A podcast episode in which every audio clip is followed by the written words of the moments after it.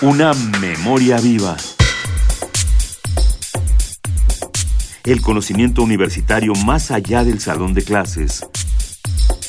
Una memoria viva. UNAM. En el marco del coloquio Prospectiva del Mundo, México 2015, se llevó a cabo la conferencia Fronteras y Migraciones, los movimientos de mano de obra en el mundo actual. Dicho evento contó con la participación de destacadas personalidades de las ciencias sociales. Tal es el caso del politólogo y economista de origen portugués Francisco Lousa. 2666 es la novela representativa del escritor chileno Roberto Bolaño. El libro relata la obsesión de cuatro académicos de distintas nacionalidades por el trabajo de un escritor enigmático. La búsqueda de este misterioso personaje hace que sus historias confluyan en Santa Teresa, lugar ficticio que el escritor basó en Ciudad Juárez. Acerca del tratamiento de la migración en esta novela y la problemática de los sistemas de organización social, nos habla Francisco Lousa. Y es un libro que nos dice que la frontera, hay una frontera exterior. El libro nos habla de Santa Teresa, una población de la frontera mexicana, que en realidad, como todos lo sabemos, es Ciudad Juárez.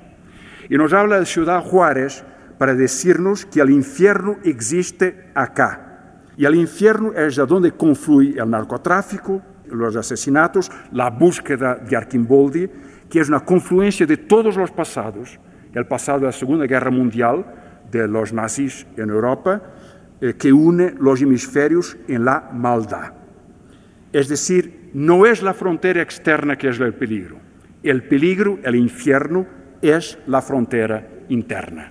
Es el desprecio por la gente, es la destrucción de la personalidad, es la indiferencia contra la muerte.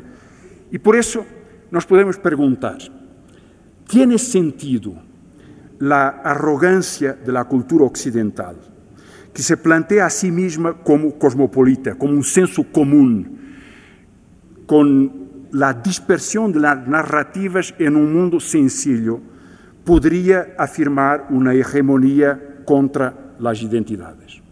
Bolaño nos dice que no. Y nos dice la forma más visceral y más radical, que no, porque la identidad es la experiencia de la vida.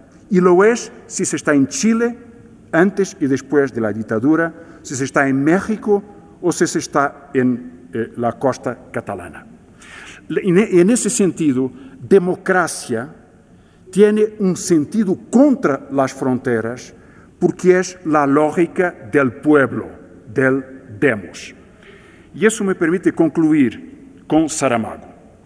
Saramago, escritor, él mismo, escritor sobre la experiencia de vida, nos decía en algún momento, esto es de una conferencia, Verdad y Ilusión Democrática, del 91, cuando lo invitaron a hablar sobre los 500 años de la, del viaje de los eh, conquistadores españoles para México, y lo decía él, verdad y ilusión democrática, hoy el sistema de organización social que hemos designado por democracia es cada vez más una plutocracia y cada vez menos una democracia.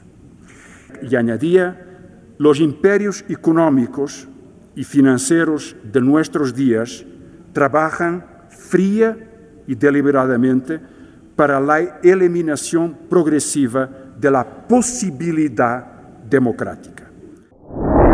Francisco Lousa es profesor de tiempo completo de Economía por la Universidad de Lisboa. Recibió el premio de la History of Economics Association al mejor artículo publicado en revista científica internacional. Fue miembro del Parlamento portugués de 1999 a 2012. Una memoria viva. El conocimiento universitario más allá del salón de clases. Una memoria viva. UNAM.